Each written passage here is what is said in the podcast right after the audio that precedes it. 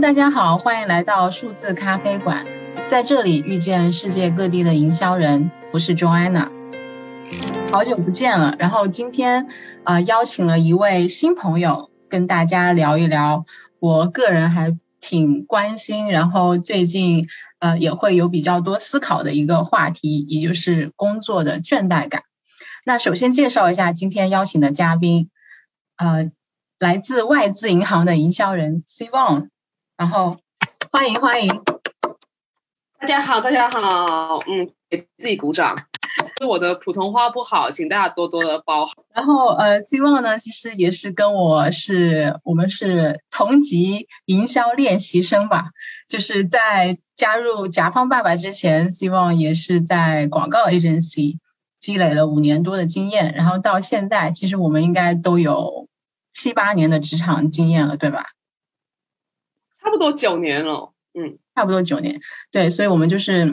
对同级的这个职场练习生了。然后我个人是觉得每一个职场人，可能不一定你要工作像我们这么久吧，maybe 你只是工作两三年，或多或少都会，呃，或者偶尔一个瞬间你都会有一种倦怠感。那今天呢，我们也会聊一聊，到底是为什么。有会产生这个倦怠感，然后我们也可以有什么解决方案？那我首首先想问一下，希望就是，呃，因为我们都在香港嘛，然后我估计，呃，就是听众们 可能也知道，香港疫情其实从呃过年开始就挺严重的，然后我从一月份就比较多的在，基本上都是在家工作吧，可能希望。过去甚至是一两年都是在家工作的，那你最近你感觉这个在家工作的状态怎么样呢？呃，我已经在家工作两年了，真的足足两年。这两年可能我就回过公司三次吧。对，然后我狂了。对，没错，就是呢，我我我个人已经完全习惯在家办公了，我可以这样子讲，并且。我经过这两年，真的，因为我足足在工在家做了两年，然后也之前也在也在 office 做过不久，然后我经过对比，我个人是非常喜欢 work from home 的。我会觉得在家办公，无论是效率还是对我整个人的身心健康是大幅度提高。这个我觉得很很有意思，因为呃，我一开始是还挺不习惯的。就是觉得从一个全职的打工人变成了一个自由职业者的那种状态，因为你在家也没有人来监督你啊，或者来 看看跟你聊天啊，然后你也比较孤独。然后效率上的话，因为我自己在家吧，可能一开始我是效率不会太高的，因为你可能一会儿想去干这个，一会儿想去做个饭啊，或者扫个地啊，或者干嘛听个音乐、吃个东西啊，就是各种各样的诱惑。就你怎么去保持这种效率的呢？我会我会觉得说，首先是心态的改变。如果你是 work from home 的话，你就会知道时间完全是你自己的。因为怎么说呢？比如说像用时间的话，时间其实你如果在公司的话，反而你的时间是更加碎片化的，因为你可能这。现在去接一个电话，二十分钟，突然间同事走过来拍拍你肩膀，跟你聊聊天，又用了你五分钟，然后突然有个 urgent 的 meeting，你要去 join，然后又用了你三十分钟，然后其实你的时间是被切成很小块的，在 office，反而这个容易分心的。但是在家呢，你的时间是可以整块整块，你可以自己去利用的，就像钱一样，大家都会有这种经验，就放在钱包里面的钱。大块的钱怎么用是记得的，但是如果是十块、五十块钱，总是莫名其妙觉得不见了，自己已经被用完了。对，所以说我觉得时间的安排对 work from home 来讲呢，是一个很好的学习。然后如果能学习的好的话，你就会发现，你从一个普通的打工者，已经变成了是一个有自主权的人。还是那句话，就是工作上的任务完成了之后，剩下一些自己的时间，才是你可以用来 逆天改命的。那你这个安排，就大块的时间的安排，就你会觉得跟你在办公室不一样的地方是在于，你可能不那么比较少被打扰。然后，那你是怎么去安排这些自己的时间的呢？得看，因为首先安那安排工作时间的话，有分几步的。第一步，我相信很多就是年轻的职场人要学习，就是所谓的优先顺序。可能大家可能会听得听腻了，说哦，优先顺序谁不懂啊？就是紧急的、重要的，就是个对，没错的实呢，没错没错。但是我想说，其实大家的选择能力其实都挺糟糕的，因为在我自己呃带过的新同事里面。其实呢，大家都很多人是分不清什么是必须做，然后第二是做了会更好，第三是做不做都无所谓，甚至可以不做。你千万别别哭丧了脸说啊，一切都是必须做的。如果这个是你的回答的话，那证明其实你的选择能力是真的需要提高的。第一是选择，第二，然后你就可以利用一些小技巧，你要去安排自己的时间，就比如说大块时间规划吧。把自己 block 起来在 calendar 上面，然后用来做你最重要今天的任务，然后剩下一些碎片时间就专门处理一些别人要求你做的一些比较碎片，可能做了会更好的任务之类的。然后甚至不做那些呢，就勇敢的 say no。其实每一步我觉得都需要去学习的。嗯嗯，对，这个我觉得可能也是需要时间去慢慢自己去把握到底哪些是必须做或者做的更好，以及不要做的。事情，那其实老板们不推崇忙碌的，老板们永远都是推崇高效。就是你会看到得到升职的那些很多的人，就是我们说实话，得到升职的其实很多都不是都不是内卷高手，反而是高效高手。嗯，那你怎么知道人家是高效还是任务少呢？你其实对啊，其实真的是可以去观察的。当然了，我也有见过，我我有一些就是比我等级高的一些 leader，他们是非常的忙碌，并且是事事都要亲力亲为，但是他们把自己活得很累。然后我相信这样子的升职，我相信也不是大多数我们这个年纪的人想要去追求的一条道路。嗯，对，这个这个还是挺大学问的。那另外一个方面，我想问的就是，你会在家感觉比较孤独吗？我这个我倒是想问，就是呃，好像也很多人也跟我反映过，说 work from home 就是在家办公会把他们逼疯了，因为觉得很孤独，没有人讲话什么的。对啊，那那我那我想，我想我也想请教一下你，就是你是你是觉得孤独是因为你不能够跟同事聊聊天，或者是说能够跟人类动物进行一下交谈，对吗？对，其实可能也有取代的方法吧，譬如说去安排一些线上的会议啊，或者。呃，如果可以的话，你出门就是你自己出门去买点东西啊，喝杯喝杯咖啡，吃个饭，可能会消解。但是我是觉得，呃，我以前可能没有觉得这么明显，就是在办公室其实是有一个人际的这种互动，这种是人类的本能吧，就是你有这种社会社交的需要了。嗯，但是如果纯粹是那，如果不是工作上的。交流等于是说，你纯粹是需要跟一些同事、一些人类去进行一些交流，就是一些社会化的有的话，但是说一些闲话呀，或者说 就 是混个好啊，聊一聊天可以完成吗？那那微微信呢？WhatsApp 是用来干嘛的？你为什么把我们的科技倒退了二十年？但我觉得，就是我我是不太习惯，就是在工作的这种通讯上面跟同事聊一些，就是。那么无关紧要的话，但是因为你坐在旁边的话，你就很自然的可以聊一下新闻呐，就是对。但是你发个信息跟人家聊这个，我现在还没有到那个境界吧，我就觉得有点好像有点突然。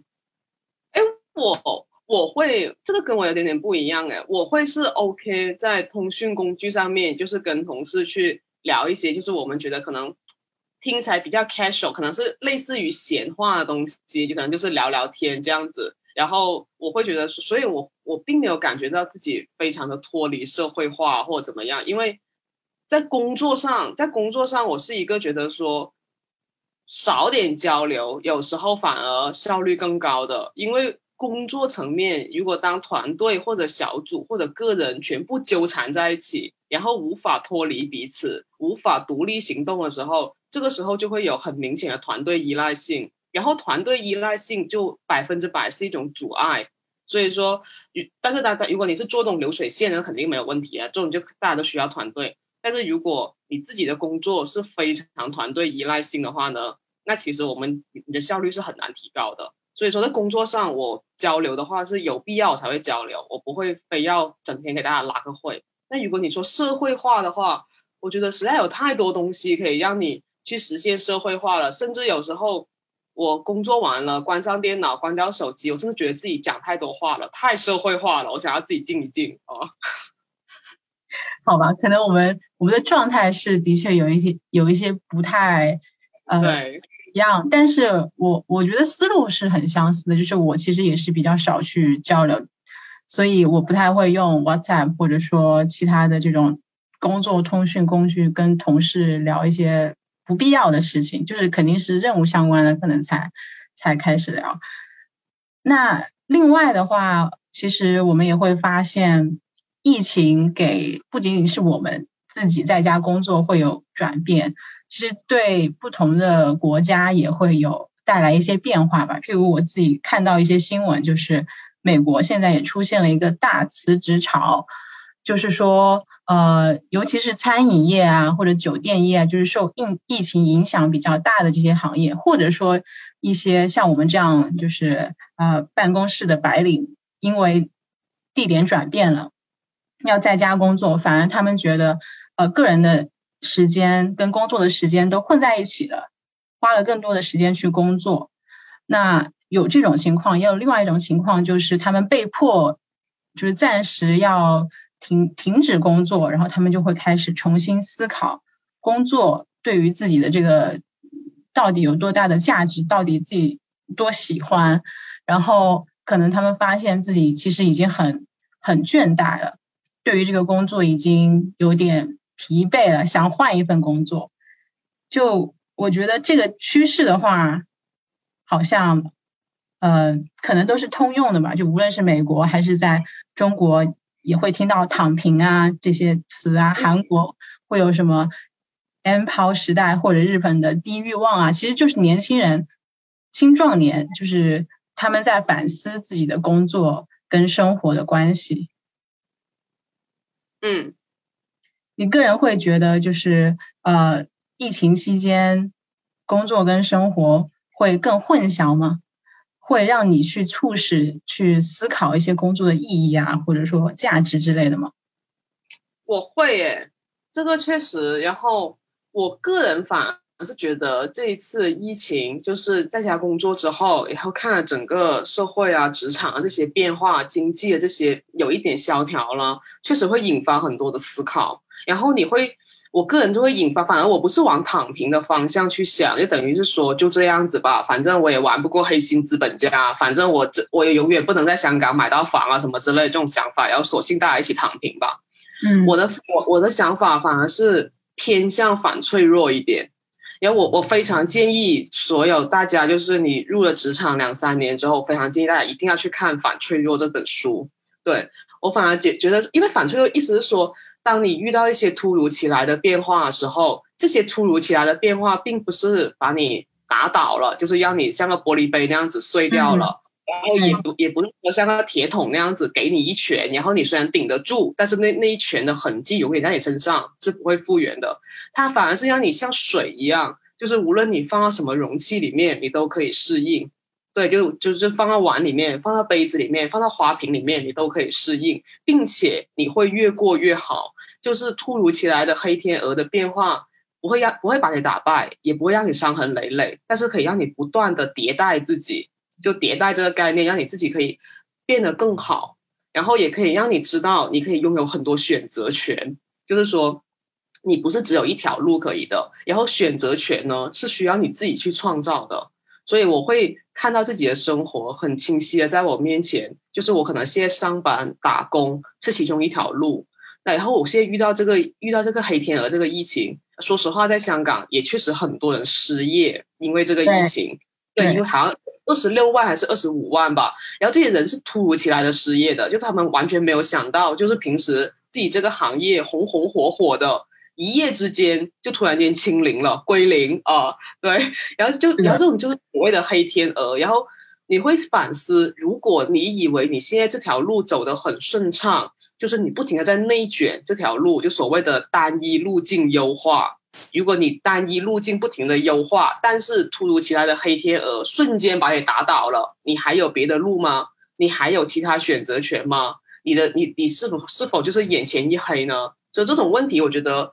是需要垫高枕头，在现在这个情况之下去思考的。哦，就是给自己增加多一点选择权，给自己反脆弱，而不是说。就一天就这样子过一天吧，或者躺平吧，或者反正这个黑天鹅与我无关，我不我不要我不要 care 这样子，嗯，对，我觉得其实突如其来的改变的确会是一种外力去迫使你重新思考，或者说去转换一种模式，在这个过程中，可能你会发现大家都会讲说，哦，因为疫情，所以才发现到底什么是重要的，什么是没有那么重要的。就是重新思考，无论是工作还是自己的生活，都是这么一个一个时机了。那今天我们聊这个工作懈怠呢，其实我觉得也是，可能不一定是疫情吧。有时候就是在职场上工作了一段时间，因为你的工作有点重复啊，或者说你已经很熟悉这个行业，很熟悉这些技能了，然后你就会有一些呃懈怠。就是你的工作效率可能就慢慢的降低了，就不会像一开始入职场的时候那么打了鸡血一样，每天 就是超额的完成任务的状态。对，萌新像我玩游戏那样子，第一天买的时候很激动，但是玩了两玩了三天都不过关，只想砸烂那个 PS Five。对，对，然后可能你也没有那么积极啊，然后就是没有特别多的动力吧，就是这个这个动力这个。话题也是我最近会最近两年都在思考的。我觉得可能，嗯，每个人到了职场到了一定阶段，就譬如说我我自己总结的话，是一开始是一个生存的阶段，就是你刚毕业的话，你是没有一个呃真正的经验，然后你也没有任何的没有太多社会资本，所以你要从零开始，就像你游戏刚进去。然后你是初级的状态，所以你是给给给不穿衣服在村庄那捡一点垃圾哦。对对对，就是你要去呃很很努力去找一些不同的装备啊，或者说去武装自己这样子，然后以求能生存下来。然后等到你过了那个阶段之后，就是你有一定的生存的技能了，然后你可能也有一定的呃收入这个存款了，然后你就是一个职场的，就是相当于。你已经有了一些呃武器啊，可以出去杀更多的敌人，或者或 者你硬你硬要你硬要举游戏这个例子，你又不玩游戏，你何必呢？好痛苦啊！是不是要用这个游戏的例子？暴露了不玩游戏的这个下来，对，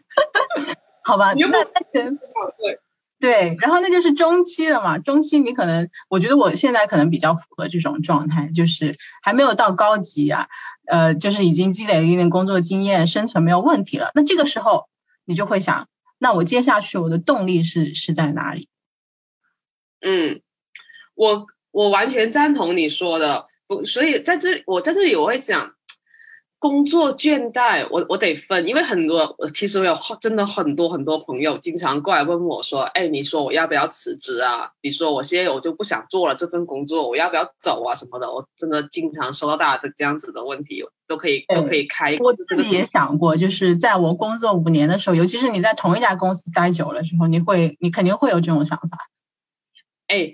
首先呢，我个人觉得。工，当你在同一份工作、同一个岗位，你做了三到五年，就这个时间段的话，你辞职的话，我觉得是完全没有问题的，并且呢，我非常邪恶的也要讲一点，我是会很赞成裸辞的。因为如果你一份工作，同一份工作你做了三到五年，然后你已经掌握了这个技能，然后在这个在这个这份工作里面的体系，你是运筹帷幄、如鱼得水的，那其实真的差不多了，真的差不多，就不要再让自己浪费时间在同一个层级不停的内卷。然后你可以辞职，给自己放个假，然后这个假大概可以真的可以两到三个月，你可以去复盘过去这五年。你自己的变化，然后再好好想一想后面的路你要怎么走。因为人在工作，就是你的当你的个人日程、你的 calendar 非常满的时候，你是空不出时间来好好思考自己的。人就一定要留给自己一些无所事事的时间，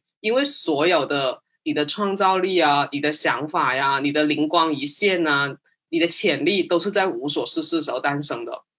这是一点。嗯，然后第二，我会觉得，如果你并没有工作到一定的实现，你可能还是个萌新，然后呢，你在不停的想说，我要去追随我自己的激情，就是我要去做我喜欢的工作，然后这份工作。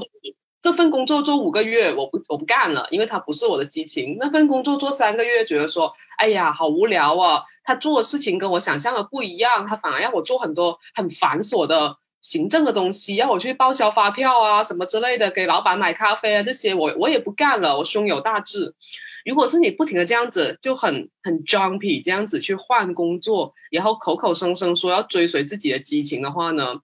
我是会反对这样子的辞职的，因为我会跟我会跟他讲，你并没有在任何工作积累到任何宝贵的技巧跟你的你的你的职场技能，就等于是说你的职场资本是零，你的钱包里面是空的，然后你只是不停的在跳，然后你说我要追随我的激情。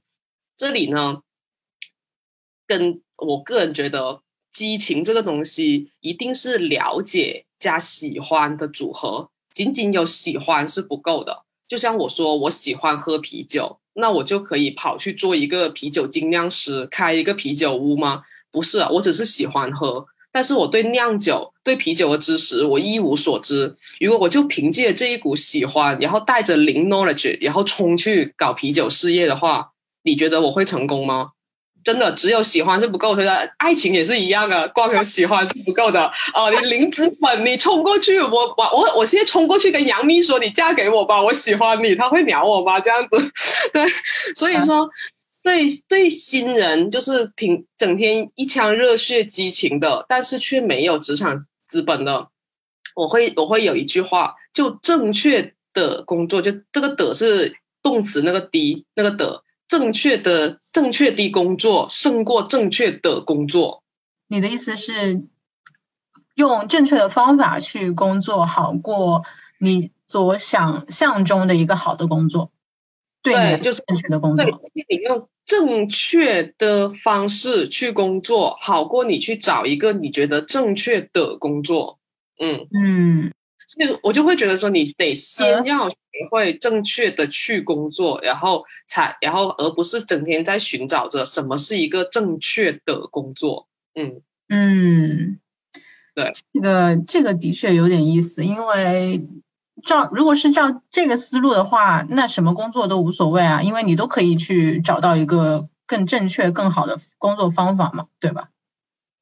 对，所以其实就是要看你自己的喜欢，这个时候你的激情要出来，你要用你的激情，就是你的喜欢，然后去找一份工作，然后前然后前期是一个累积了解的过程，对，然后这个过程肯定是头一两年肯定是痛苦的，因为这个过程你才会知道自己是不是真心喜欢这份工作，然后自己是不是能够真的很了解，就像我刚才讲的，我真的很喜欢。搞啤酒，然后我就是要去做一个精酿师，我就是要去开一家啤酒店。那好，那我去做这件事情。然后头一两年，我肯定是很痛苦的，因为我很多东西要从零开始学，并且我会发现，除了搞啤酒之外，我还要去搞店面装修，我还要去搞经营许可证，我还要去搞消防证，什么各种证。然后这些阶段我也是艰难的，但是你一路走了下来，你累积了这个职场资本，这个资本之后，你就会知道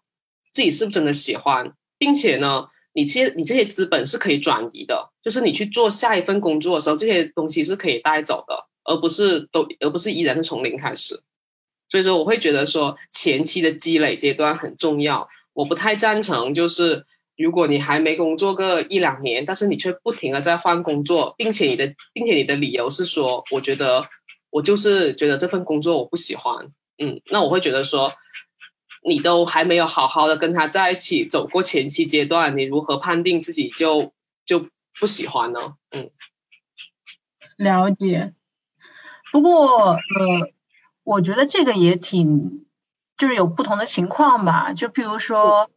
你先是因为你喜欢，所以你去做了，然后你做了之后，你了解了，你有你可能积累了一定经验吧。那但是。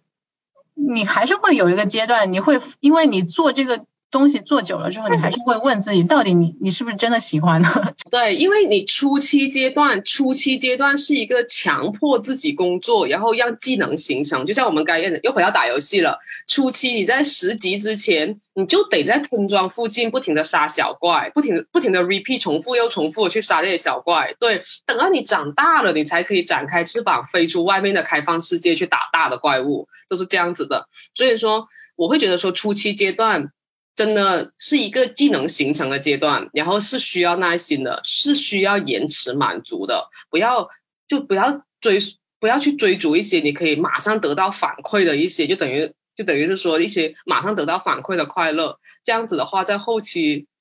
可能会这条路会走得比较辛苦，吧。但是你说的对，如果你已经三五年了，你已经熟悉了，你已经了解了，你重新去审视整件事情了，那当然了，你可以。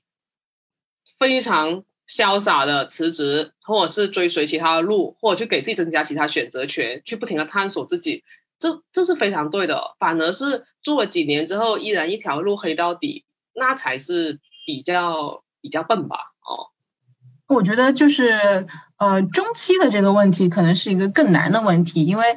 初期你只是生存嘛，就是你有什么技能就耐心一点啊，然后就学学。就是你，你去掌握嘛。我觉得这个倒不是那么的难，但是你是以为我们过这个阶段是吗？就站着说话不腰疼是吧？罗安娜老师站着说话不腰疼，觉得自己呃倚倚老卖老，觉得自己现在已经是过这个阶段了，开始好完全不懈怠的出我有新的问题了，同学们。哎，请说，卓老师，你说啊？对啊，而且而且，包括你刚刚讲说三五年之后裸辞，这个我也是有一点点，嗯，你不一样，你真的，你你太你你怎么说呢？你这个人太忧国忧民，太太忧郁，太正经了，是吧？同学们，卓爱堂老师是不可能裸辞的，因为只要他没有收入，只要他觉得自己在家闲着没事干，他就会很恐慌。他一定要做点事情，一定要觉得自己生活有有一个保障，他才有他才有安全感。就卓爱堂老师是个没有安全感的人，当然了，他的 他对爱情也是这样的。好吧，好吧，但是。这个这个，我觉得还是有除了安全感之外，你也你也没事做，就是你说的那个无所事事的乐趣。虽然有时候我也是能感受得到了，但是你还是会内心深处还是会有点忧虑的嘛。就是你你这个无所事事什么时候是个头呢？那当当然了，当然不是要大家大要大家一辈子无所事事，那不是跟躺平没有区别吗？然后你得让自己，首先你让自己放个假，得让自己去。忘掉工作，真的去放个假，就像你去滑雪，去海边躺着，什么都可以。因为我会很，我会真的觉得生活其实没有必要弄得那么苦的，就大家也不要那么的担忧，就觉得说自己辞职了就一定会饿死在街头，不会的，同学们，我相信你们听 Joanna 老师这个博客的人都是很很都是精英，很上进的。那 对对。然后第二，你真的不是说要让你。完全躺平，然后只每天花天酒地或怎么样休休息是一回事，但是你要去思考，你真的要去思考，像我们刚才讲的选择权的问题，你还有其他选择权吗？就是说你还有其他选择吗？你除了就比如像我，我之前是做广告营销的，然后我真的是裸辞的，我就突然间那天我起床，我睡醒，在我洗漱的时候，我就觉得说 OK。我觉得到头了，因为那时候我已经做了五年多了，然后呢，我已经非常深刻的发现，公司并不能让我成长，然后反 反而是我在一直不停的灌输我自己的东西给公司，然后是是一个单方面的，然后那一瞬间我就会觉得说，嗯，我该走了，然后我就去了公司，然后递了辞职信，对，其实就是一整天完，就是一天完成了所有行为，然后我并没有找下一份工作，然后我就让自己放了两个月的假。然后我可能就从香港回来一下老家，然后跟老家的朋友们真的吃喝玩乐。然后还有一个月，我还去了度假呀什么的，然后在家看书啊，然后打太极。嗯，那那一次裸辞让我学会了打太极拳，真的。你都心安理得的吗？就是这这两个月，你都一点都不焦虑吗？就是不怕？哎，万一你回来找工作的时候发现找不到怎么办？就是很难找怎么办？是对自己多没有信心。同 同学们一定要对自己有信心，真的，因为老鹰站在树枝上，从来不怕压断树枝，因为他相信的并不是树枝，而是自己的翅膀。天哪，你怎么这么多这种打鸡血的比喻啊？这这这这不是很这不是很准确的比喻吗？对啊，就是我我就是他依赖的并不是树枝能够承托他，而是依赖着自己的翅膀。然后我就就在就我就继续讲，我就打太极拳呢，然后在家哦，然后打游戏，真的那时候疯狂打游戏，哎呦，那个塞尔达打得我天昏地暗的，嗯，然后打了游戏之后呢，我就我也。就看很多书，然后呢，在网上也看很多东西。就是我会让自己保持一个学习的习惯，因为我会觉得说，呃，这一点重申一下，就是职场倦怠感。无论你是现在正在工作，或者说你已经在辞职的阶段，都不要忘记保持一个向外探索、信息、学习的这这一个行为。对啊，如如果你的每一天，你的信息来源。都是来源于你现在手头上那份工作的话，那你就完蛋了。对，你千万让自己的信息就是变成一个茧房，就是永远只是接收你现在这份工作的信息。我我就是说，如果你没有，你现在还没有这个习惯的话，从明天开始，强迫自己每天花一小时去浏览外面的世界。我然后并不并不是叫你去狂看微博的八卦新闻呢，对，去看一些就 你觉得有内容、有涵养的东西不要紧。就算你说你我从来我从来都不喜欢看书，没事，那你就先选一本你喜欢的书开始看，看着看着你养成这个习惯了，你就会开始多元化的去收集信息了。先，所以呢，那时候我辞职的时候，我自己这个习惯也一直保持着。然后后面我就觉得说，OK 了，我觉得说我休息够了。然后我下一步我也想通了，因为那时候我已经觉得说我不想再做广告，就是不想再做乙方了。我觉得自己做广告，呃，很多流程啊、技巧啊、一些一些方法论我都掌握了，我想让自己再进一步了。所以说那时候我就想清楚这件事情，然后我就开始找的工作都不是广告公司，然后并且我故意找一些我觉得很有挑战的行业，然后。我就去后面，我就去了这一家外资银行啊之类的。所以说，我觉得你要给自己停一停，要让自己休息一下，然后并且不断的学习，然后并且想一想你下一段路要怎么走，而不是你辞职之后，然后呢花天酒地两个礼拜，然后突然间就很恐慌，很恐慌，然后开始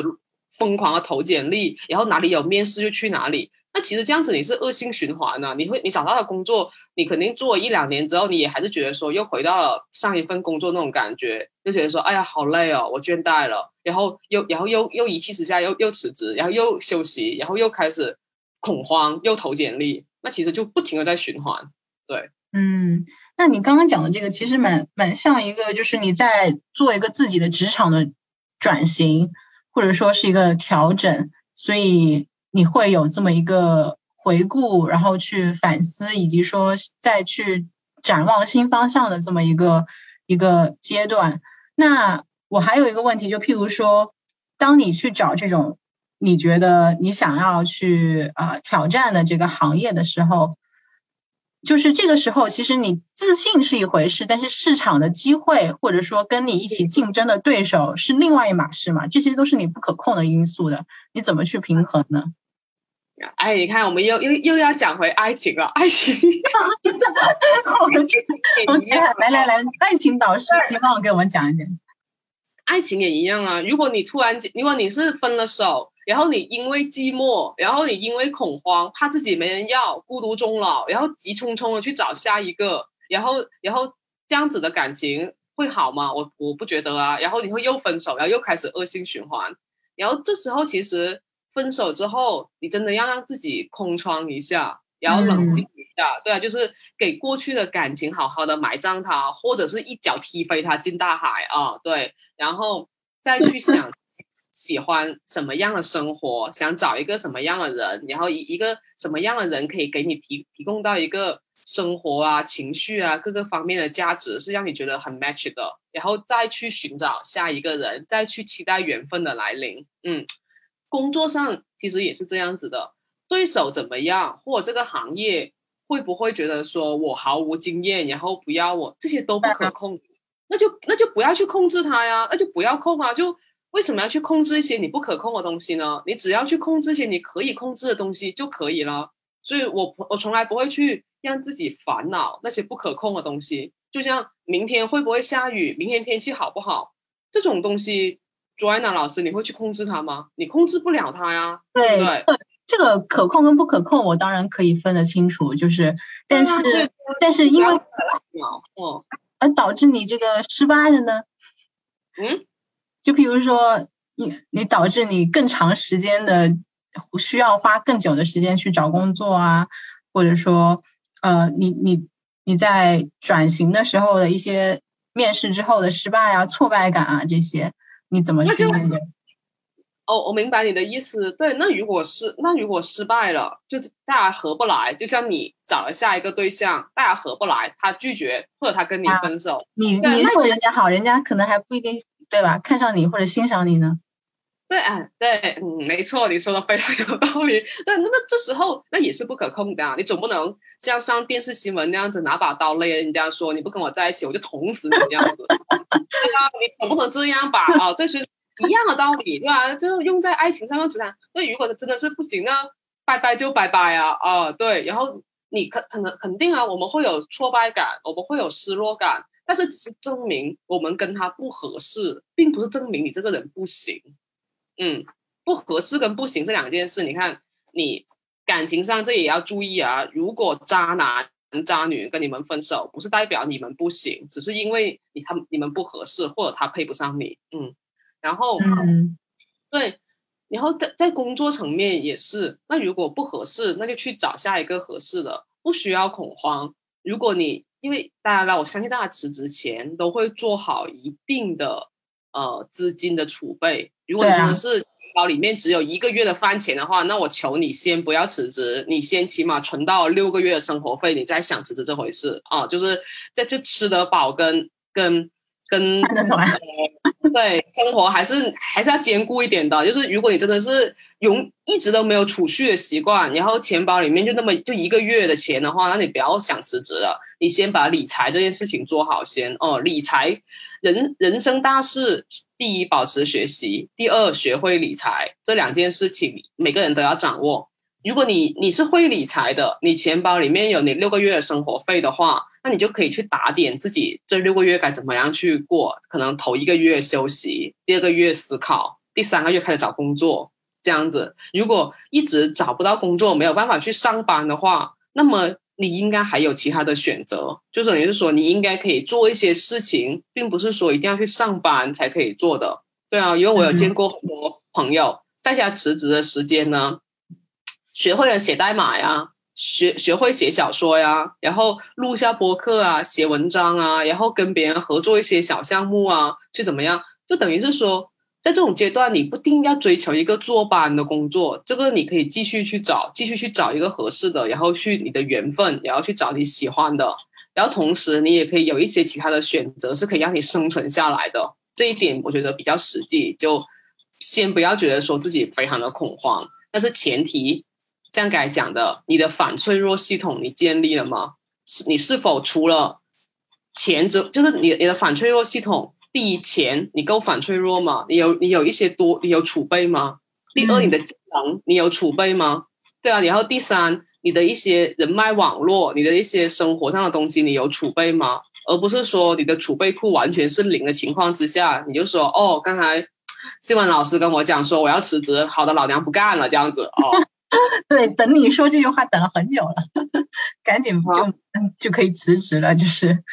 给啊，所以说我的理由。所以我们我们该一开头就讲了，你首先你得认真的审视自己，你现在你整个的 system，你整个的系统，无论是金钱的、技能的各种资源方面的，你够反脆弱吗？嗯，然后因为你只有你反脆弱了，你才有选择。然后你的你的选择够多了，你才能够获得自由。就是自由，并不是说你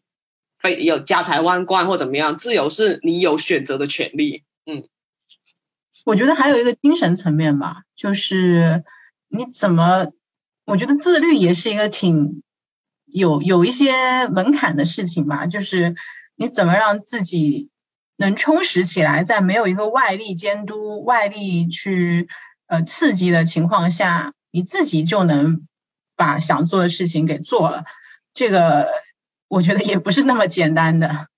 那重点是大家知道自己想做什么吗？对，因为我我会觉得说有一条标准，就是我之前也是因为我之前看一些书或者看一些采访的时候，有有一条标准，就是说，当就是有你有没有一些东西或者一种一种工作，或者是说一项技能，是你做起来像玩一样开心，但是别人做起来像工作的，那就是你应该去用你的闲暇时间不停的发展的东西。这然后这这这样东西是以后就可以让你带给你带来自由、带来金钱、带来幸福的。就说我一直在问，就像我随便举，就像我另一半，就是他是非常非常非常喜欢做指甲的，就是他是美甲，他家里面美甲装备，我觉得完全主完全可以开一家美甲店了，非常专业。然后美甲这个在别人眼里是一项工作，在他的眼里就是一项 play，就是一项玩乐。他可以把他所有闲暇时间，就是用来折腾他的指甲，因为你知道，很就是我我好像听他讲，就是做一些比较高难度的，就是一边手就可能要做三四个小时了，你知道吗？他完全可以坐在那里，坐在他的工作台面前，然后三四个小时，哎，慢慢的画，慢慢的调色，然后照灯啊，各种，在我看起来，我觉得繁琐的不行。然后我也觉得，这在美甲店的打工者看来，真的是。像自己在上班一样苦命，但对他来说就是一项玩乐。所以说，你如果你找到了对你来说是一项玩乐，但是对别人来说是工作的东西，那就太美妙了。那那你真的，你人生进入了另一个阶段了哦！你可以用你的闲暇时间疯狂的发展这一项技能，然后这项技能等到它过了一个瓶颈期，过了一个点之后呢，它一定是可以给你带来财富跟幸福的。嗯嗯，但是我。我不知道哎，因为你刚刚讲的其其实是有点像把你的兴趣爱好变成了一个收入来源、工作类型的这么一个一个方式嘛。但是这个也是一个让人去嗯有不同观点的一个话题吧。就是因为有的人会觉得说，你把兴趣爱好变成工作之后，那你连兴趣都没有了。因为这个区别就在于，你如果只是单纯的一个兴趣爱好，你是不需要它有什么回报的。但是当你我我懂你意思，卓安娜老师，我觉得不，它不仅仅是说把兴趣爱好变成工作，而是一种你做起来真的，你有这个天赋，你得心应手的事情。它不仅是一个爱好，就像因为我刚才讲的，可能我我我的爱好，我随便乱讲啊，就是有一些我的爱好，它虽然是我爱好，但是我做起来并不是得心应手，就是我做起来并不厉害，然后这些东西，对啊，我就没有办法去发展的，就像。我经常说我自己喜欢画画，但是我画的画真是丑到真的是可怕哦。然后这种东西我就没有办法去把它发展啊，因为只是喜欢。了解了解。该讲了喜欢喜欢一定要加上了解才是你的激情。然后就像我非常喜欢讲话，然后我也喜欢看书，然后我也喜欢就是听别人讲他的问题，然后然后大家一起这样像唠嗑一样，然后谈这种东西。对，然后我也喜欢谈谈职场、谈工作，然后谈哲学、谈各种。然后这些对我来说就像玩一样，并且我觉得我自己是能够做得好的。然后这一些我就可以去发展它。对，嗯嗯嗯，这个这个还挺有意思的，因为我之前也会看很多 TED 这种视频啊，就会讲，因为这个热情这个话题，就找到你的热爱啊，这个真的是太多人去去问去探索了。然后就有一个视频就是讲说。你不用去找你到底热爱什么，因为因为其实你的热爱就是把你擅长做的事情做好了之后，做好的同时啊，就是你其实还帮别人解决了问题。对，没错，就是因为帮别人解决问题才是有价值的地方。对，没错，就是这件事情，你光热爱是不。是不够，还你还要你做的时候，你是真的觉得开心的，然后并且你是会做这件事情的。就像我刚才讲的，我其实你如果擅长，你就会开心的。我觉得这个是你是擅长了，你肯定会得到人家自然而然得到人家的认可，然后你就你就你就喜欢，你就开心。就是你做的好的事情，我觉得很难有人不喜欢。做得好，对啊，没错啊。所以其实也回到了我们一开始讲的，你当你积累了一定一定的技能资本之后，你可能真的就会很喜欢你你原你那份工作了。对。不过这个也是，我觉得也是分阶段的吧，因为因为可能说一开始你开心是因为你受到了别人的认可，你帮别人解决了问题，但是如果你自己觉得没有突破，你还是停留在同一个水平的话，可能你也会慢慢的倦怠了，就是嗯，甚至是怀疑你到底喜不喜欢。人人生苦短，真的没有必要一直在同一个层级不停的纠结，没错，嗯。嗯，好啊，那我们刚刚没错，我我非常赞成，就是你就是你要看到这样东西是你喜欢的，然后第二，通过你的喜欢，然后你不停的积累它，积累到你变得擅长它，然后就等于是你又喜欢它又擅长它，然后你做这件事情的时候你是快乐的，然后你并不会觉得说有有任何压力，就是你达到一个心流状态，就做做几五六个小时你都不 care 的。对对对，沉浸感我觉得是的，但是你说开心，我觉得也不一定，因为当你沉浸的时候，你有时候就是忘我了，你没有什么情绪的，你就很可能很平静，还是不能只看开心。平静就是最大的开心，卓爱达老师。你这个 现在主要 是在讨论哲学了。没错，我最近一直在整个人非常的斯多格，你知道吗？说这人生是要追求安宁跟平静，平静是最大的开心。嗯，对我。等下哦，嗯，我最近超爱的给你，还有整个人变多格。我现在觉得，我现在觉得我整个人好幸福啊！救命啊！哦，怎么你怎么知道平静不是无聊呢？嗯，平静也可能是无聊啊。那无聊就证明你的你你的内是你的内心造成的。如果你如果你那证明其实你还没有平静。如果你觉得无聊，那么你那个状态其实就不叫平静。OK，对。因为我在在离岛居住的时候，这个生活肯定是非常平静的，环境也很平静。错，你那个你你那个你，如果你是一个无聊的状态，然后你刚才说你刚才离岛的生活环境，你那个叫安静，不叫平静。我我感受，其实我感受也是平静的呀，就是我没有什么太多的想法，其实我都甚至没有太多的欲望了。就是你就是觉得你这样生活，你其实就可以满足了。但是你要说这个是多大的开心吗？我嗯，不不太感觉是有多大的开心哎，就是就是平静嘛。你你那个真的就就是安静，就叫做波澜不惊的安静哦，就是没有起伏，一潭死水。所以说我知道后面你为了爱情搬出来是多么的壮阔哦，太壮阔了。对，就是就是像惊涛拍岸那样子，回到这个攘攘的都市中。没错，然后就是现在不嚷嚷了，现在街头都没有人了。情迷夜中环啊，热情四射。我真的我会觉得说，平静它并不是说你会你是觉得说安静啊、无聊啊、波澜不惊啊、一潭一潭死水，不是的。平静是你一个内心达到一个丰盈的状态。哦，这个我们可以之后再讲，因为哲学问题的话，我们可以，我可以跟你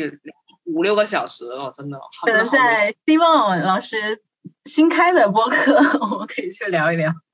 没有，我我这么懒的人，因为我太太太太多乱七八糟的兴趣爱好了，有可能可能播客可能就录了一期，然后可能是年更播客哦。可以啊，可以啊，那那你就创记录了。年更，嗯，好，所以我会我会觉得说。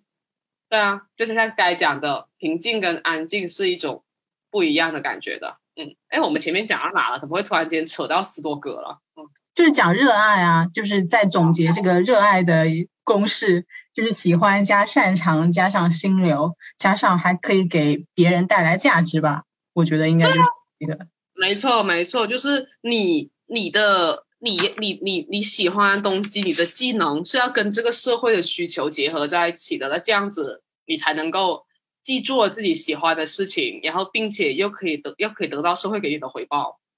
嗯，那你觉得在探索这个领域的时候，要从功利的角度出发吗？就是我要从一个商业的角度去思考，到底它这个能给我带来的回报是多少？这么去去反过来想，我应该不应该继续去投入吗？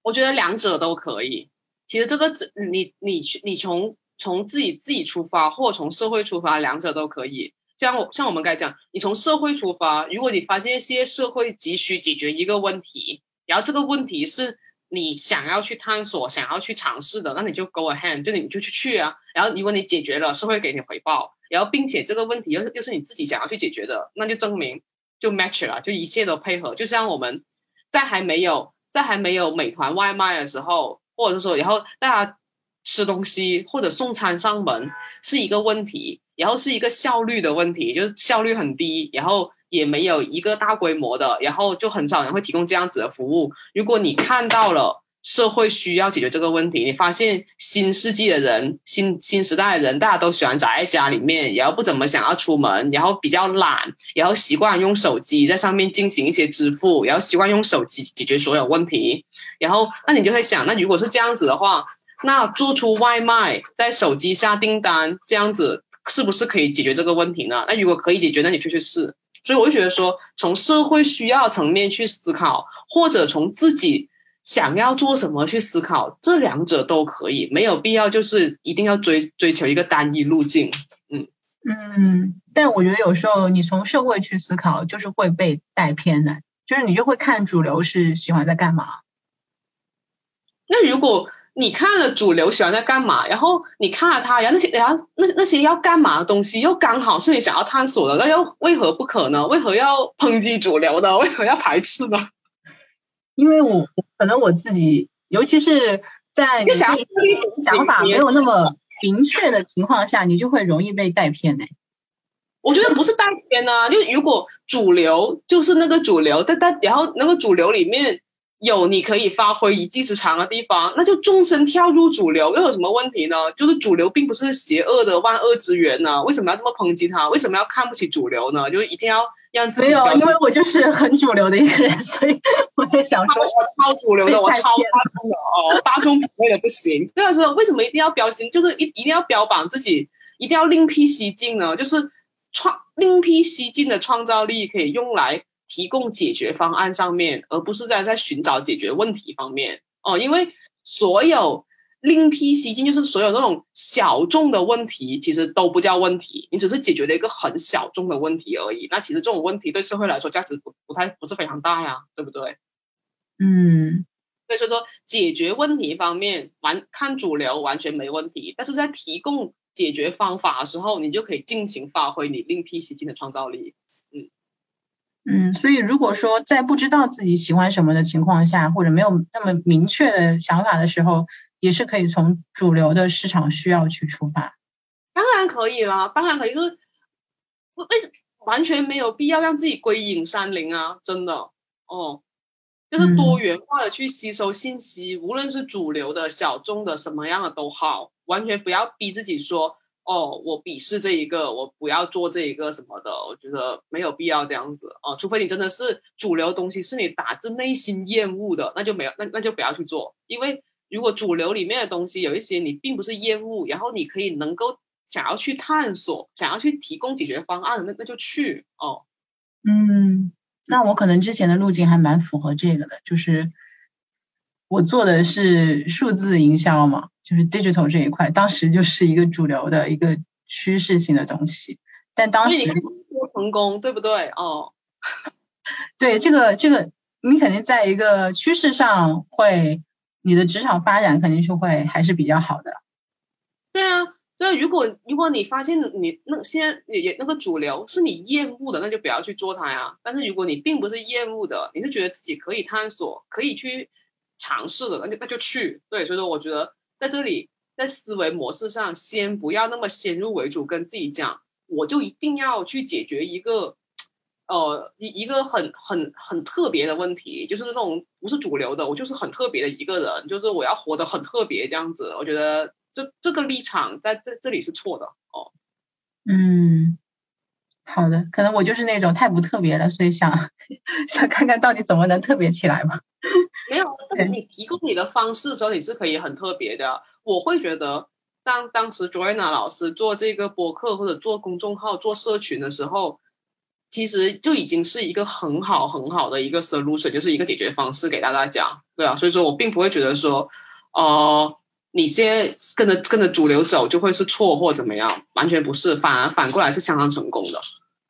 嗯，虽然我设想的是应该更成功的，但是 anyway，我觉得现在是因为你太懒，对，对你一个还没还没开始入行的年更博主，就不要不要，你已经被你你已经被一个年更博主说你太懒了 啊，要命啊！好的好的好的，我我我坦白，对我承认，我大胆承认。那好吧，我们可能刚刚其实已经在聊到了一些怎么去。解决倦怠感的一些呃方法了，那可能我们之前还没有去去再去分析的，就是说，当你产生倦怠感的时候，原因是什么？我我个人可能会觉得是呃你的工作开始重复啦，或者说你没有自主权啊，比较少成长啊，甚至是办公室政治，这些都是可能会会让你会有一些倦怠感的。但是其实深层的原因就是我们刚刚有其实有提到一些，就是你有个阶段的转变，就是从生存阶段过了，你到了一个新的阶段了。其实这个阶段已经在马斯洛需求理论来看，就是你已经开始要探索你自我实现、自我价值是什么了。而且我我个人是觉得职场呃肯定是会有这么一个一个质变的，就是。你会到了一个阶段之后，你已经不满足于去学习技能这种，呃，所谓的硬性的东西了，而是你会想要说，我到底想给社会带来什么，或者说我自己想想实现一些什么价值啊？我到底想追求什么？就是我们刚刚谈到的热爱的这个话题了。不过这个的确是一个很长期，呃，也很，我觉得是还挺难的一个这么一个探索的过程吧。嗯，好。你觉得？我刚才跟你，嗯，我刚才跟你讲，我去倒杯水，然后你你你的 solo 就结束了。哎呀，对对对，你回来的正是时候，就是还没到呢。哦，你你会有开始探索自我价值啊，然后这个阶段吗？会，啊，这个阶段的前提是。你对自己有清楚的认识，你在不停的审视自己，然后你也收集了多方面的信息，然后你会对这个世界、对这个社会有一定的了解，在这个基础上，你才可以去探索自己的价值。如果你还是一无所知的状态，只是觉得说我这份工作我做腻了，然后我觉得自己没有价值，我要去做大事，我要去，我要去改 改什么改变改变社会惊天惊天动地的大事，这种时候你你的价值。其实一文不值，对啊，所以说我会得要看你，就是就觉得说，你看你自己是不是真的很懂自己了，去审视自己，你要不停，就等于有一个比较简单，你要去定义自己，你要去不停的定义自己，自己到底想要干什么，喜欢什么，然后定义到你真的达成了那个方面的自己。所以说我我这几年，因为我都有，我个人都有记。记日记的习惯，然后我的日记很简单的，可能就一两句话，或者是有一些什么的。然后我经常会在日记本上面去定义跟审视自己。就像我可能，我我可以大胆的讲我之前的一些，就是我整个愚愚愚蠢的一些过去的我啊，就是我分享一下。我过去的我过去三年，就是三年前，我会定义自己，就等于说，我要在营销方面，我要专注于内容营销。然后呢？第二，我要去专注于增长黑客，因为我觉得玩增长非常有意思哦。就是你看着自己不停的做的一些改变，能够带来一些数字上的改变，这这是对我来说很有很很刺激的一件事情。然后第三，我要去让自己学习呃项目管理。虽然呢，过去五年在广告公司，我觉得自己项目管理能力是不错的，也并且也凭借着项目管理能力跟一些就是所谓的营销能力。能够一路升职，然后但是呢，现在换了个环境，换了个更加更加完全不同一个全新的环境，我想要看看是不是自己项目的管理能力可以更上一层楼，就等于从一些小项目开始到一些跨跨国项目啊、跨团队项目啊、多团队合作，然后我就会定义自己，然后并且要定义自己想要做，可能想要努力的输入知识，然后或者是。呃输入知识的同时，可以输出一些内容给大家，然后解决一下身边朋友的一些问题。就像说，很多人问我要不要辞职啊，要不要怎么样啊，然后工作跟老板不和啊什么的，就是这种问题，每个礼拜都有。嗯，然后。过了过了一年之后，我按照这个路线去过了一年之后，然后我再回过头来审视自己，我就会发现哪些东西自己喜欢做，哪些东西自己不喜欢，哪些做得好，哪些做得不好。然后像我想做内容营销这一个，我觉得自己做的还行，但是呢，我就会觉得说，呃，帮公司做那种营销已经不错，那怎么样帮自己做？等于是我会让自己换个方向了。嗯，第二个增长黑客，我去试过了。然后我也我凭借着一腔热情去试，发现自己不擅长，对，发现自己真的失败不擅长。就即使书也看了五六本了，然后也也真的很认真的学习，然后并且不停的去搞了，就发现自己做的真的一般，就是做的我做出来的东西是我老板 OK 的，但是我却觉得真的就是一般，就是你没有到达很惊艳的那个地步啊。那我就觉得说，那算了，那那这个东西就让我保持在一般水平吧，我就不要再去折磨自己，再去硬要在这条路上一路一路到黑了。嗯，然后第三个项目管理，我因为这个，然后我去接触了敏捷管理，就是接触了敏捷，然后我发现，哎，这个超超级好玩哎，然后我就在公司的支持之下，在敏捷那里也考了两个证书，然后并且公司也 OK 让我。让我多接触一些敏捷项目，然后甚至是让我跟公司一些敏捷团队一起合作，这样子让我可以跟专业人继续学习。然后我就觉得说，这个方向我反而可以放多点资源，然后把那些我之前一头扎进增长黑客里面的资源放到这边来。嗯，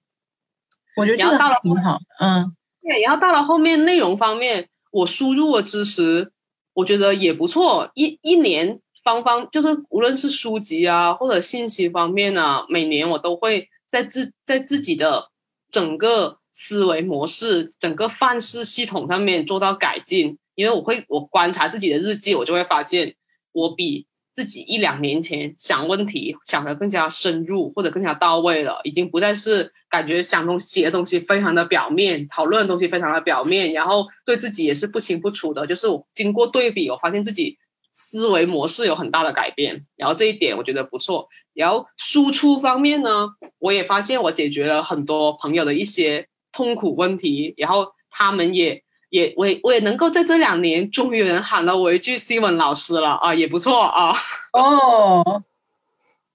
对，所以我就会在不停的审视自己，你要去审视自己，要去尝试，然后去总结，你才能够知道自己。价值啊，什么东西？这些东西都是可以摆上纸面，把用或者用笔或用脑子把它清晰、把它清晰的写出来的，而不是只是讲说我的价值是什么，什么是我的价值？这样就像这样冥思苦想，地球大爆炸那样子，坐在那里冥思苦想。对，嗯，写我觉得是一个很好的方式去反思以及总结。所以你的日记里面一般都是在去不断的去。定义自己吗？就这一两句话，每天你都在思考吗？当然，当然不是每天都在定义自己，那得那那得多累啊啊！对啊，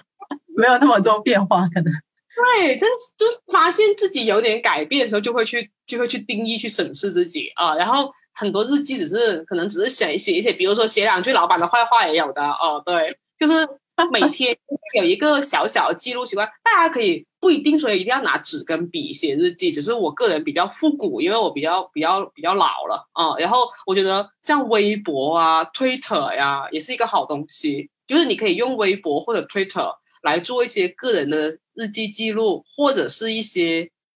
一些碎片的知识，因为碎片的知识真的可以，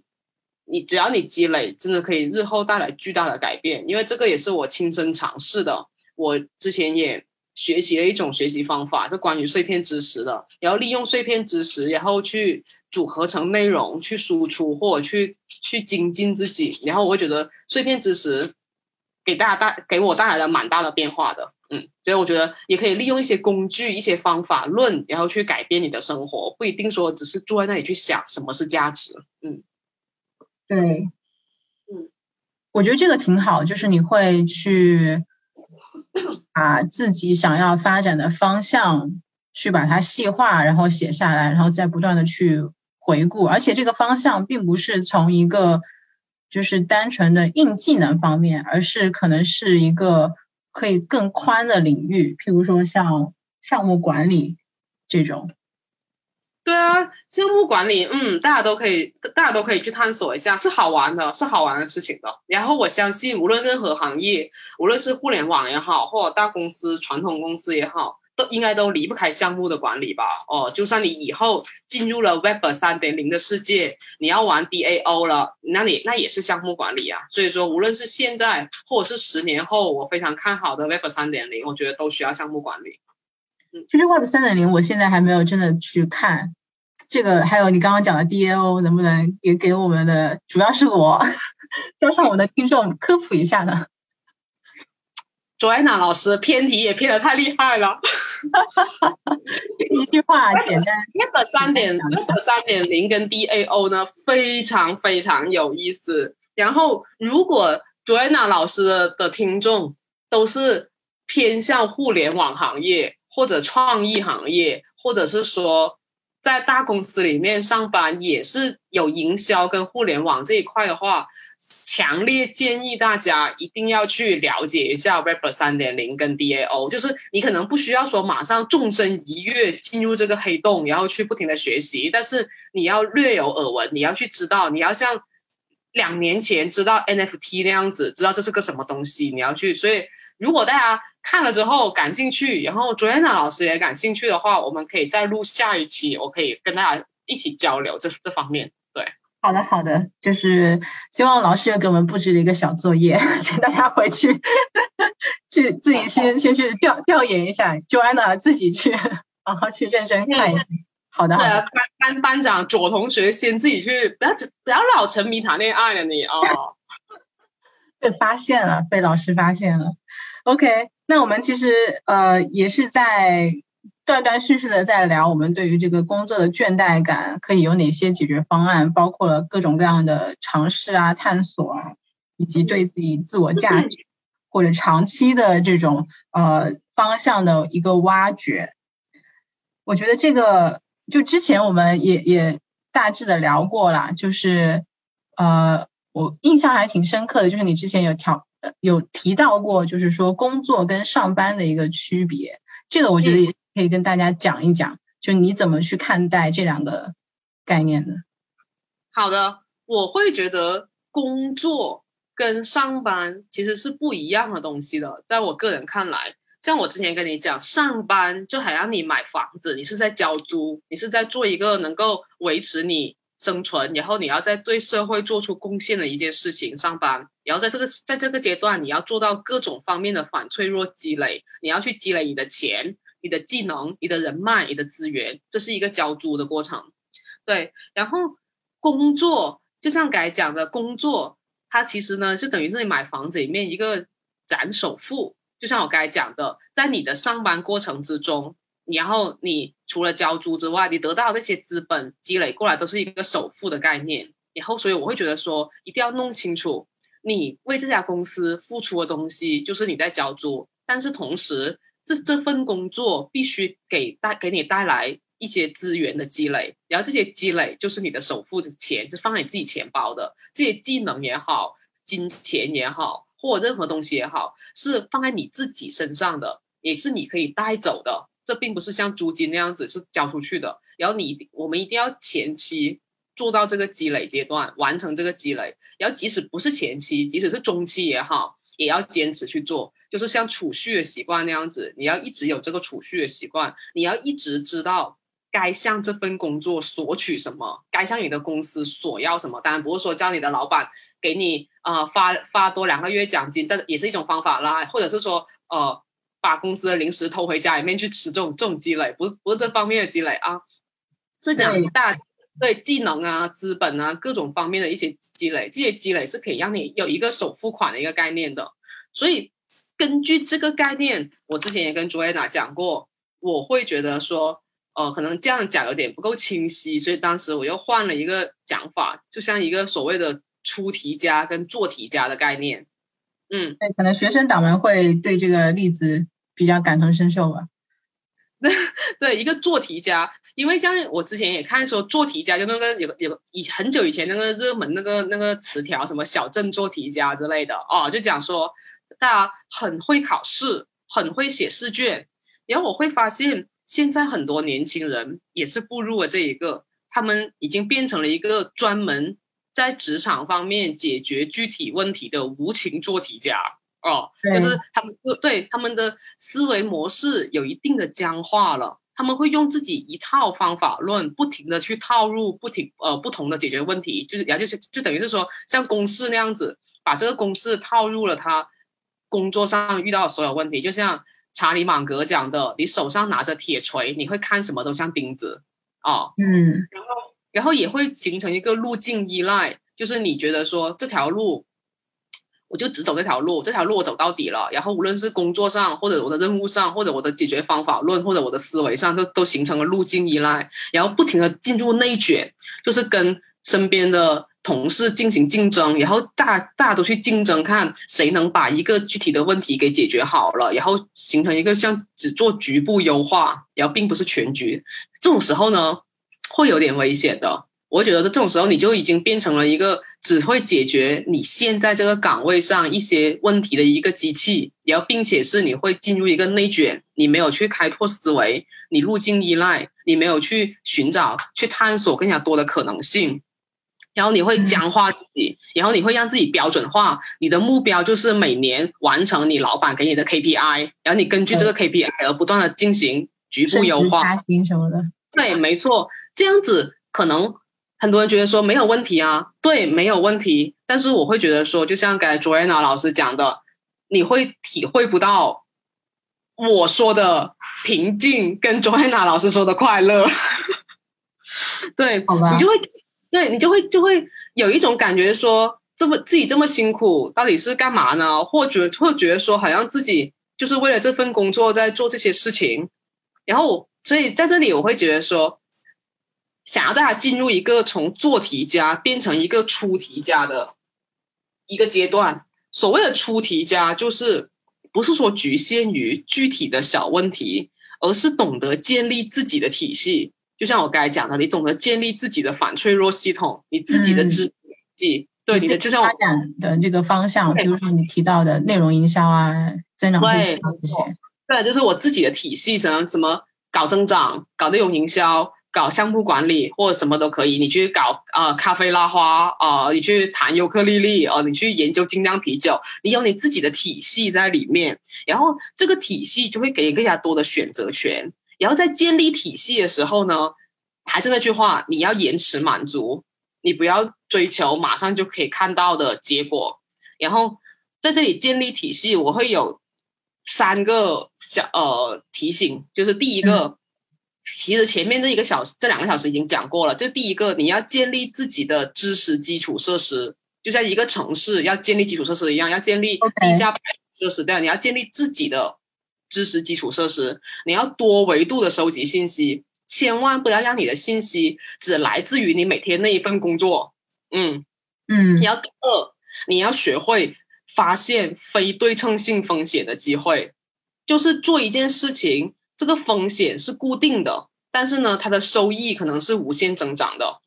嗯，我随便乱讲，我随便乱讲一个例子，就比如说你去报一个班学代码，然后报这个班呢，风险是固定的，就等于是说你可能风险就是你要承担八千块钱的学费，这就是你的风险。对，然后你可能八千块钱不见了，就这样子，然后打水漂了。对对啊，就是你没学到嘛，就是你可能还学不会。嗯，对，但是呢，这这这个风险就固定了，就八千这样子啊，然后或者学不会，但是它的收益呢是无上限的。如果你用这八千块，你学会了，你觉得好玩了，也许你的下一份工作就是靠这个代码，或者是说你可以创造出一些自己的东西，靠这个代码，那其实收益就是无上限了。所以说，我们要去发现那种风险固定但是收益无上限的东西，而不要，而千万不要去做收益固定、风险无上限。就比如说。加工资可能加两千块，这收益是固定的，就是你的收益就是这两千块。但是你但是风险无上限，你为了这两千块，腰酸背痛、颈椎病啊、视力啊，或者各种熬夜啊，然后脱发啊，哇，这种风险无上限的增加，maximum，对啊，就是为了为了这两千块把自己搞得人不人鬼不鬼，这种就是风险，它是无上限，就是我们要反过来，你要追求的是固定风险，但是收益无上限的事情，比如说。花一个小时阅读一本哲学书，或者是说呢，现在花两个小时听 Joanna 老师的播客，对，就是风险已经固定了，但是收益无上限。嗯嗯。然后第三个点，在你打造自己变成做题家，多方面收集信息的时候呢，这里有几个小 point。第一就是不同的专业，不要局限于说我就是学营销的，我就只看营销东西啊，不要不要这样子啊，就不停对不同的专业。不同的渠道，然后不同的人聊聊天，然后呢，给自然后给自己给自己一些空闲的时间，可以去思考，然后也给自己一些钱是留下来储备，然后这些钱是可以让你去探索这些东西的。就比如说，就像我刚才讲的，报个班，或者是说买几本书，或怎么样，就是你有钱跟你有时间去做这些事情，然后你有有渠道，然后不同的专业，然后也可以跟不同的人去讲话去聊天。然后这些方面才能够打造你变成出题家第一步，就是不会让自己变成一个只会在工在工位上面噼里啪啦打字，然后研究怎么打败隔壁小李的一个，然后完成 KPI 的一个做题家。嗯，对，我觉得其实这个就是在改变你的出发点嘛。可能我们都在上班的时候会觉得很多要求啊，或者有时候加班啊，是公司要求，就是被被强加的这么一个。一个外力，但是我们可以调转一下思维，就是说，其实有时候你是可以选择的，你可以更高效的完成工作，或者说你虽然加班了，但是你学到了更多的东西，你更了解了这个项目，或者说增长了一些知识，这就是呃调转了一个方向，从公司要求你做什么，到你想要从公司获得什么。对，没错。对我之前那篇博客也是写这个，就是更聪明的工作。嗯，等下我到时候你帮我推广一下。嗯，好的，好的，我可以加到我们的这个播客的 show notes 里面。很 fancy 的 show notes。OK，那其实在 show notes 再写清楚。呃，因为因为来了来了我，因为我的讲话讲的又急，然后又有又有口音，请大家多多包涵。嗯。没有没有，就是我们都是听内容干货的，对。好，那最后我觉得也可以从这边去结尾吧，因为啊，嗯，我们到了一定的工作阶段的话，就会发现没有人再去给你一些 KPI，给你目标了。啊，我不知道现在听众们你们是在一个什么样的职场的阶段啊？但是反正是 Joanna 老师的凡尔赛，他已经到了境界是没有 KPI 的了，为所欲为，董事会。没有没有没有，是公司环境可能比较佛系吧，就是个人主义一点，所以不是那种集体目标去分解的。因为这个我觉得是中西方公司会有一些差异的地方。然后，所以呃。我觉得到这个阶段反而是更更难的，因为没有人在督促你，没有人在给你目标的时候，你就要自己去成为这个出题家，自己去定这个目标。然后，